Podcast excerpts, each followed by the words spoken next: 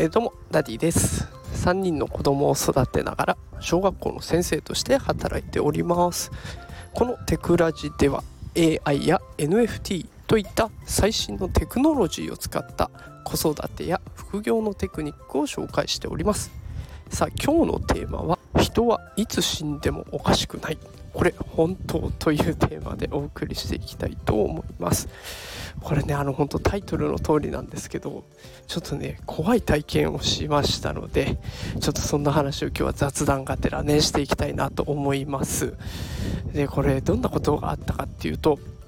舞台はね高速道路なんですよ。で高速道路で私が普段使う道路結構ね空いてる時が多くてもうビュンビュンビュンビュン車が飛び交っているというかもう行き交っているようなところなんですね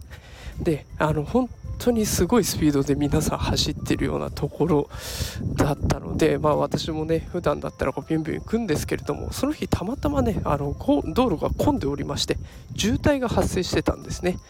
でまあ渋滞も発生しててで後ろには子供が乗って助手席には妻がいてみたいな状況だったんですが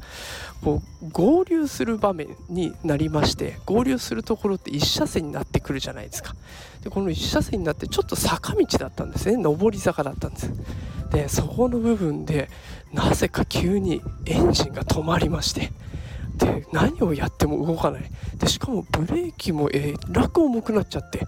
でブレーキパッドいくら踏んでもね全然全然うんともすんともやるで車が後ろに下がっていくんですね。でそうなってくると渋滞してるので後ろの車に当たりそうになると。で、まあ、とっさにサイドブレーキをギュッと引いてでそしたら車がなんとか止まりました。でそのままねあの近くの方の誘導もあって本当に絶対みんな渋滞の中でこんな車いたら嫌だろうなと思いながらでもね助けてくれたんですよ。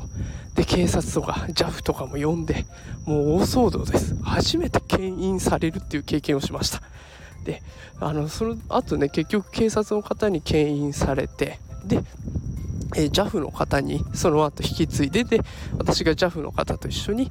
自宅まで戻るということになったんですけれども JAF の方とね車で喋ってる時にゾッとしたことを言われたんですねこれ渋滞だったから良かったですねって言われたんですよ。でこれ何のこと言ってるんだろうな。渋滞の何がいいんだろうなと思ってたんですけど確かに考えてみるとこれもしもビュンビュンビュンビュン走ってる状態ででエンストを起こしてしまってたら多分後ろから車に追突されてるんですよ。